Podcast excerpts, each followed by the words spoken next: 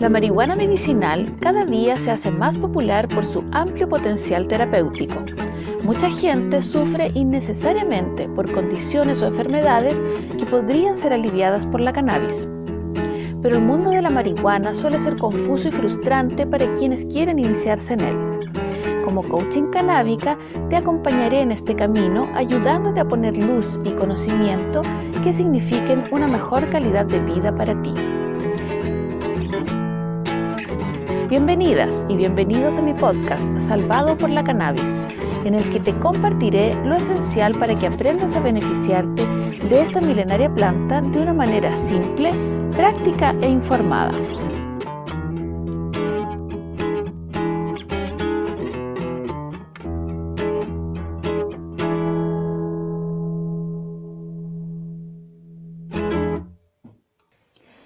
¿Sirve la cannabis medicinal para tratar el autismo? ¿Se puede mejorar el trastorno del espectro autista con un tratamiento de cannabis medicinal? ¿No será otra de esas falsas promesas de tratamientos milagrosos?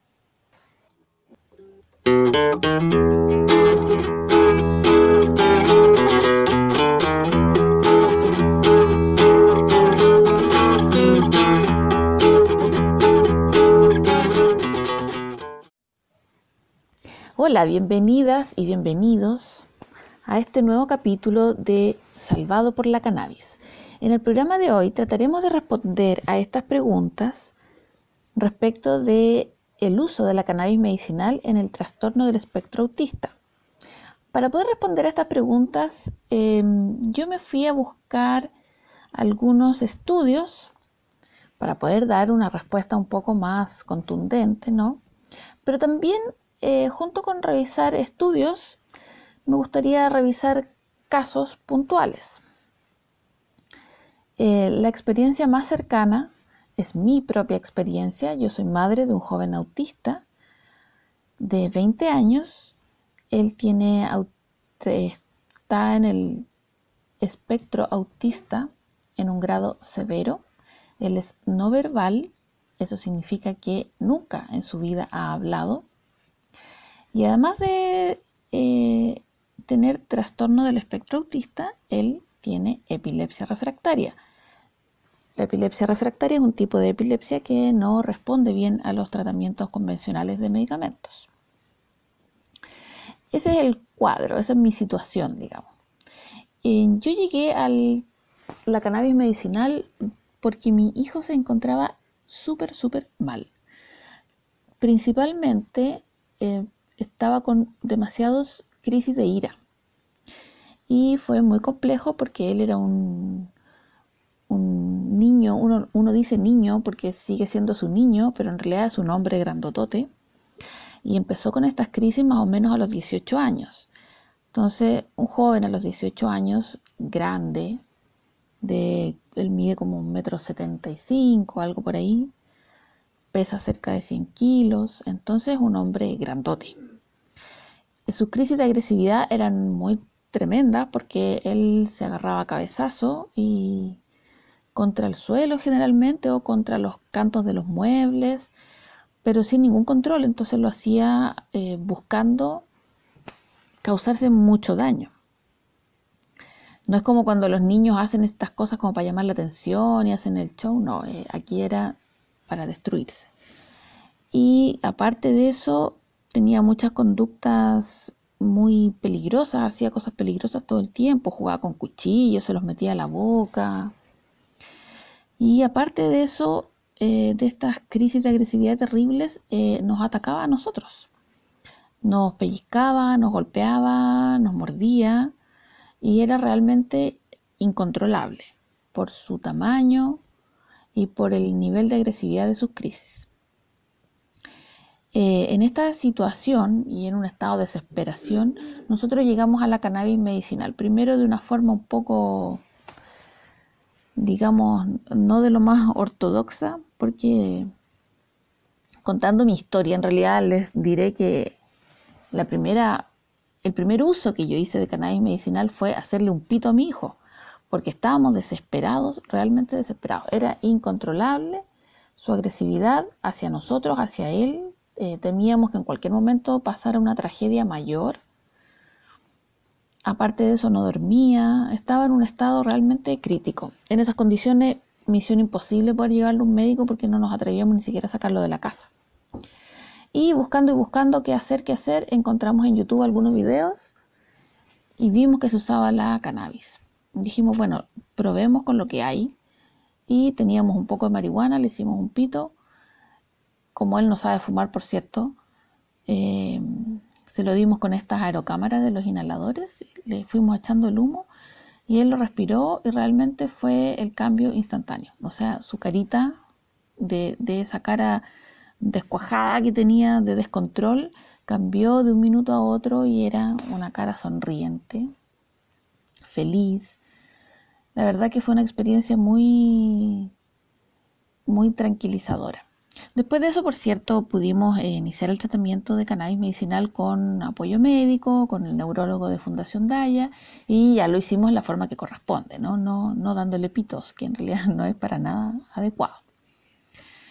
Entonces, eh, el primer antecedente que yo tengo para poder responder a estas preguntas que planteé al principio es mi propia experiencia. Y en mi propia experiencia, el uso de la cannabis medicinal fue realmente la solución a un problema. Pudimos encontrar eh, un tratamiento que nos cambió la vida, literalmente. Mi hijo volvió a sonreír, volvió a dormir toda la noche. Y eso significó que nosotros pudimos empezar a dormir también. En fin, la vida nos cambió. Ese fue el, primer como antecedente que yo tengo respecto del uso de la cannabis medicinal.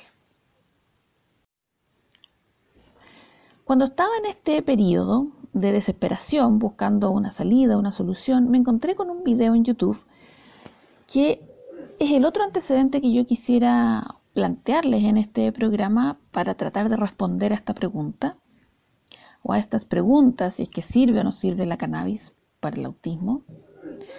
Y fue un video que encontré de una madre de un joven con autismo también de Israel. Esta señora se llama Abigail Dar.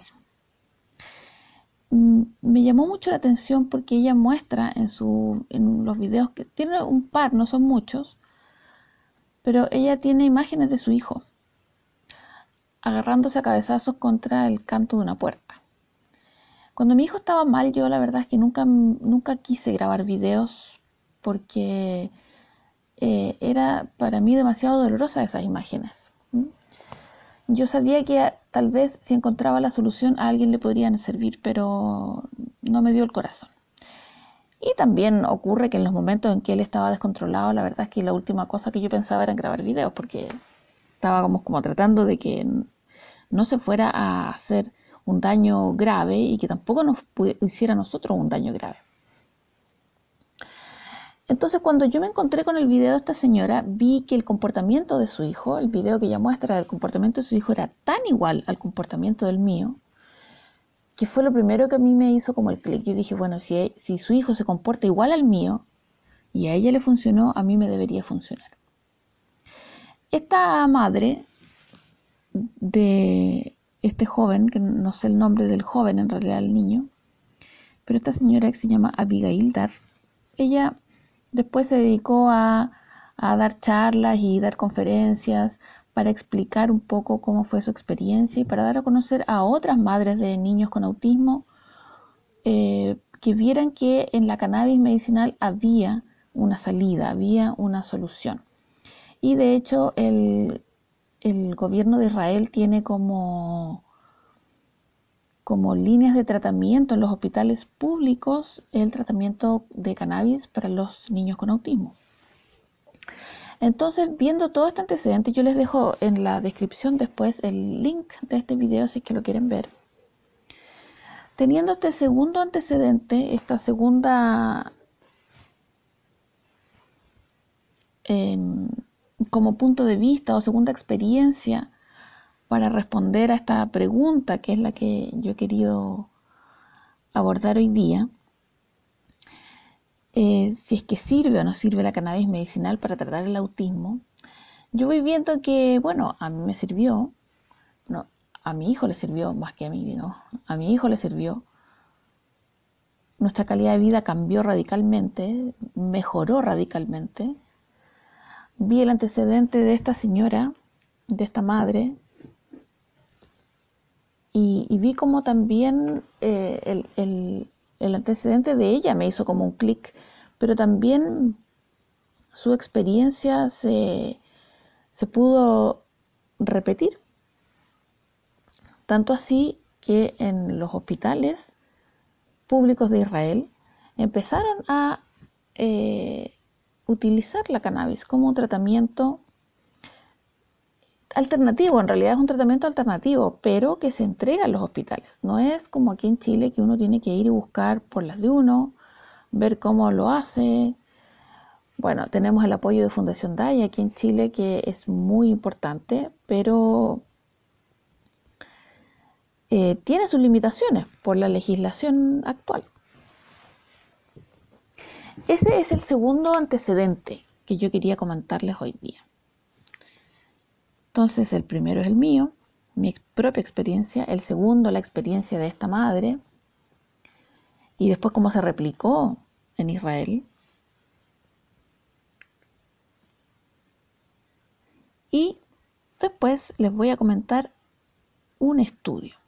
Estas dos son experiencias personales, la primera mía, la otra la encontré en YouTube, pero me llamó mucho la atención. Y la tercera es un estudio. Vamos a revisar el estudio. Originalmente mi idea era revisar varios estudios y quería tomarlos un poco al azar, así es que me fui a buscar a Google estudios médicos, estudios clínicos que hablaran sobre el uso de cannabis medicinal en el trastorno del espectro autista. Mm, decidí escoger los tres primeros que me salieran pero después me di cuenta que los resultados eran bastante similares en los estudios que encontré. Así que finalmente preferí quedarme con uno para poder detallarlo un poco. Cuando uno hace la búsqueda en el Google Scholar, es el primero que aparece. Así que supongo yo que es el más popular y por eso aparece al principio. Este estudio eh, se realizó en Israel el nombre del estudio está en inglés, se los voy a leer en inglés, a pesar de que mi pronunciación del inglés es un desastre, pero eh, así será. El estudio se llama Real Life Experience of Medical Cannabis Treatment in Autism, Analysis of Safety and Efficacy. ¿Qué significa esto? Experiencia de la vida real de tratamiento de autismo con cannabis medicinal, análisis de su seguridad y eficacia. Ese es el nombre del, estudio. Este estudio lo realizó un químico llamado Rafael Mechulam. Este profesor es un profesor de Israel. Eh, llegué a su nombre por precisamente porque partí analizando el caso de la señora Abigail pero me encontré con que este profesor, Rafael Mechulam, fue el, de los primeros que partieron haciendo investigación en torno al cannabis. Se le considera así como el, algo así como el padre o el abuelo de la investigación en cannabis. Entonces, eh, como les dije, quería tomar al azar tres estudios y este fue el, primero que me salió y me llamó mucho la atención por eso, precisamente porque aparecía, porque lo había hecho este caballero que es muy importante en torno al mundo de la cannabis medicinal. Así que me quedé con este estudio, me gustó por esos motivos. Bueno, ¿de qué se trata? Entre los años 2015 y 2017, en Israel, tomaron un grupo de 188 pacientes entre 5 y 18 años con un diagnóstico principal de autismo. Eso significa que tenían autismo, pero también podían tener otras cosas, ¿ya? Alguna otra patología asociada. Pero el criterio fue que su principal diagnóstico fuera autismo. Y como se fijan, pacientes entre 5 y 18 años, o sea, niños y jóvenes. A estos pacientes se les suministró aceite de una cepa de cannabis alta en CBD, con un ratio THC-CBD de 1 a 20, es decir, por cada una molécula de THC, 20 de CBD. Este aceite se les suministró a los pacientes en gotas sublinguales tres veces al día y se inició con una gota y se fue aumentando paulatinamente observando la reacción del paciente hasta llegar a una dosis adecuada alrededor de los dos meses de tratamiento.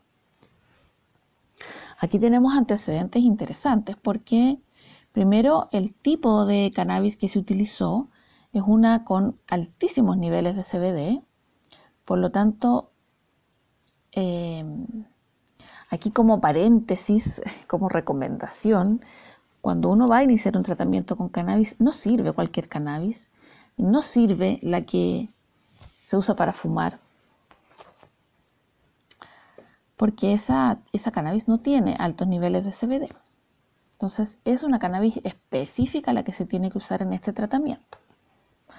Bueno, y lo otro interesante aquí es que eh, tomaron dos meses para llegar a la dosis óptima. Bien, en este grupo de pacientes lo que hicieron es entrevistar a los padres al principio del estudio y se les hace una encuesta respecto de las conductas que ellos ven en sus hijos. Y estas respuestas dieron que las principales conductas que ellos veían en sus hijos eran las siguientes. Intranquilidad, ataques de ira, nerviosismo, trastornos de sueño, discapacidad para hablar, discapacidad cognitiva, ansiedad, incontinencia, convulsiones, movilidad reducida, constipación, tics, problemas digestivos, mucho apetito, falta de apetito y depresión. No es que todos tuvieran todas estas conductas, ¿ya? Sino que en el grupo se vio que estas conductas estaban presentes en el grupo de pacientes. Bien, se les siguió suministrando el aceite a los pacientes y al cabo de seis meses nuevamente se les aplicaron las mismas encuestas a los padres. Al cabo de seis meses ya algunos pacientes se habían retirado del estudio, otros habían tenido eh, problemas y habían cambiado la medicación y otros simplemente no contestaron la encuesta. Entonces, de los 188 pacientes con que se partió, el grupo que llegó hasta el final fue de 155. Y de esos 155, 93 contestaron la encuesta a los seis meses. En este grupo, de los que contestaron, de los que siguieron el tratamiento y contestaron la encuesta, se obtuvieron los siguientes resultados. Así, em, primero vamos a ver el resultado a grosso modo, después se va viendo el detalle. El 30% de los pacientes reportaron una mejora significativa. El 54% de los pacientes reportaron una mejoría moderada. El 7% una mejoría leve y el 9% no reportó cambios en su condición.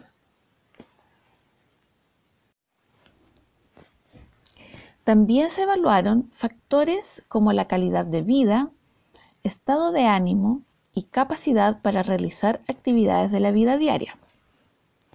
Al iniciar el tratamiento, el 31% de los pacientes reporta tener una buena calidad de vida y a los seis meses el 67% reporta tener una buena calidad de vida. Estado de ánimo positivo fue reportado por el 42% de los pacientes al iniciar el tratamiento y a los seis meses el 64% reporta estado de ánimo positivo. La capacidad de vestirse y ducharse en forma independiente también se vio mejorada, con un 26% al inicio y un 43% a los seis meses. El buen sueño inicialmente lo presentó solo un 3% de los pacientes y al terminar lo presentó el 25% de los pacientes. Buena concentración al iniciar el estudio un 0% de los pacientes y al terminarlo un 14% reportó tener una buena concentración. Respecto de los efectos secundarios, se observaron algunos como nerviosismo, somnolencia, aumento del apetito, problemas digestivos, boca seca y baja del apetito. Todos estos efectos se observaron en porcentajes muy bajos como un 2 o 3%. Aquí les he resumido este estudio. Sin duda que no, no les hice la lectura completa, sino que me fui a los números grandes y generales. Si se fijan, en términos generales, la inmensa mayoría de los pacientes reportó mejoras en su calidad de vida. Ningún paciente indica haberse mejorado del autismo, ningún paciente reporta haber dejado de tener la condición de autista. Sin embargo, en un porcentaje importantísimo reportan mejorías. si sumáramos eh, la cifra grande, que fue la primera que les leí, donde dice que el 30% de los pacientes reporta mejora significativa y el 54% una mejoría moderada, si sumamos estos dos valores nos da un 84%. Y fíjense, un 84% de los pacientes reporta mejoría, ya sea moderada o significativa. Y por otro lado, entre el 2 y el 3% reportan algún efecto negativo.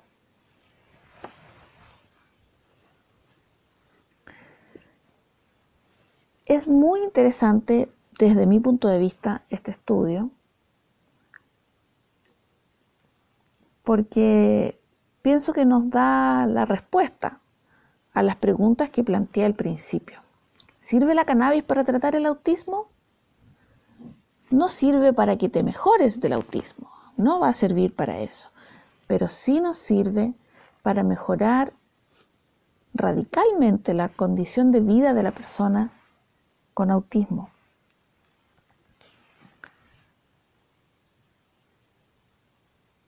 En casi todos los pacientes reportan mejorías, pero también eh, por ejemplo, el tema de la concentración es súper interesante. Al principio ninguno tiene una buena concentración y al final un porcentaje bajito, 14%, una buena concentración.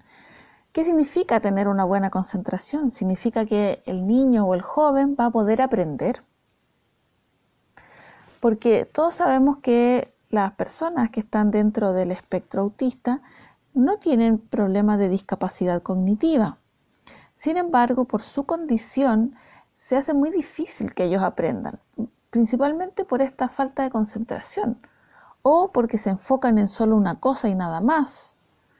Son como, tenemos como esos dos extremos, ¿no es cierto? Entonces, la mejoría en la concentración va a significar o va a traer como por rebote que van a aprender mejor, Pasa lo mismo con el sueño.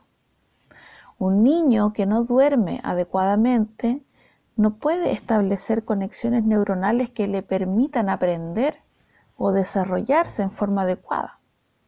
Si logramos mejorar su, calidad de sueño, ese niño, ese joven, va a poder desarrollarse de mucha mejor manera. Y que hablar de la salud mental de la familia, porque un niño, un joven con trastornos de sueño significa que es una familia completa, que no puede descansar, que no puede dormir, que suben los niveles de estrés, muchas veces las familias se quiebran, las parejas se eh, separan por eh, este estrés de la vida cotidiana. Bueno, volviendo al estudio, aquí estoy sacando como mis conclusiones, en realidad conclusiones mías, son las que les estaba comentando, pero eh, volviendo al estudio, es un estudio muy interesante porque en todos los puntos que ellos toman, prácticamente en todos se observa mejoría. Y las únicas como efectos secundarios, efectos desagradables son muy poquititos son en un bajo porcentaje de niños y además son efectos muy, muy simples, muy suaves, digamos, no son cosas graves.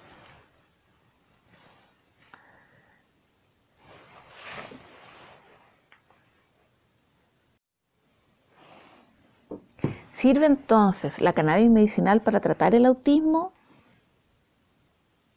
¿Se puede mejorar el autismo con cannabis medicinal? ¿No será otra falsa promesa? Bueno, eh, desde mi punto de vista, yo creo que efectivamente la cannabis medicinal sirve para tratar el autismo. No para mejorarlo, pero sí para tratarlo. ¿Se puede mejorar el autismo con cannabis medicinal? Creo que no. Creo que no hay eh, casos que, digan eso. Sin embargo, en todos los casos que tenemos, que hemos visto, Partí contándoles mi historia, partí contando una historia que vi en YouTube y luego vimos este estudio. En todos tenemos una mejoría importante.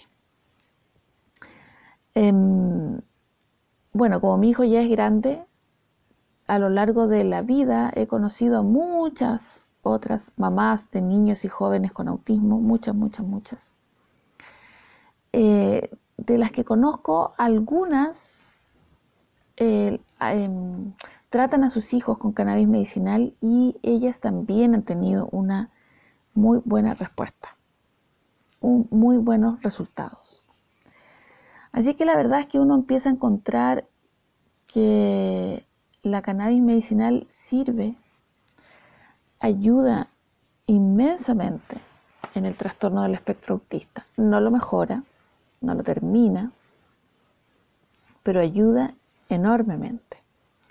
Entonces, a la pregunta, ¿no será otra falsa promesa? No es una falsa promesa, para nada, porque hay muchos, muchos, muchos casos que hablan de la eficiencia y de la eficacia de este tratamiento. Me he encontrado, sí, en alguna que otra oportunidad personas, no en casos de autismo, sino que en otras enfermedades que me han dicho, no, ¿sabes qué? Yo lo sé, no sirvió. Pero yo le pregunto, ¿y qué se pausaste? Ah, no sé. Entonces ahí uno se da cuenta claramente de que en realidad, si no saben qué se pausaron, es porque usaron cualquier cosa. Y si usaron cualquier cosa, bueno, probablemente no tengan buen resultado. Como vimos en el estudio, y quise hacer ese paréntesis para explicarles la importancia de la cepa. No cualquier cepa sirve. Vamos a dedicar un capítulo especial a eso sin duda, a las cepas pero eh, como en este caso se utiliza una en particular, quise tocar el tema también.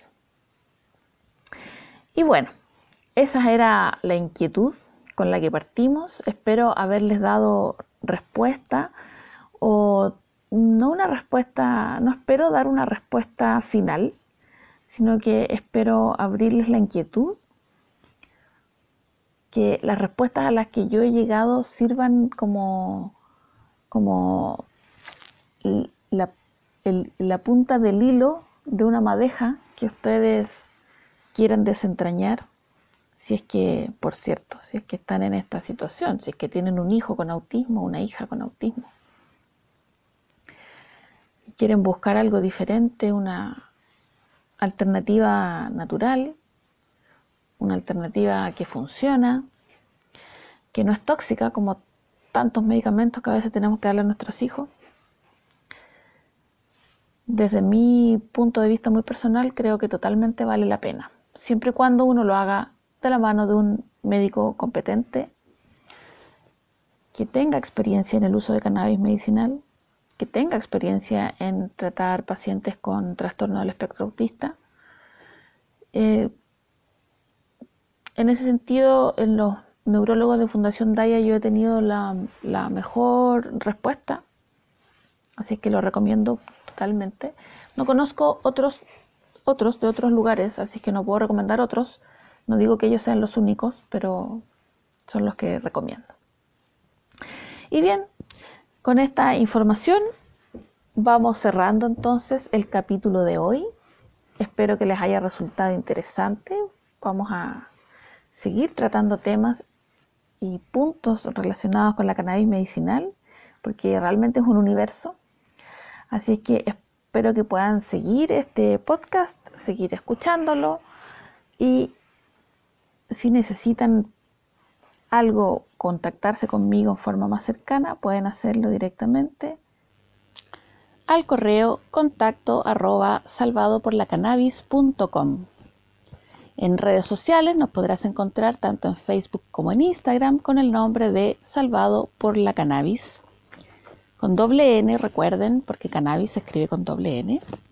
Y finalmente eh, también nos podrás encontrar en nuestra página web www.salvadoporlacannabis.com. En nuestra página también encontrarás información sobre los cursos y talleres que estamos dictando permanentemente. Dicho esto, entonces me despido y los dejo invitados para la próxima capítulo, para la próxima sesión de nuestro podcast. ¿De qué se tratará el próximo capítulo? Síndrome del cuidador y cannabis medicinal. Nos vemos. Thank you.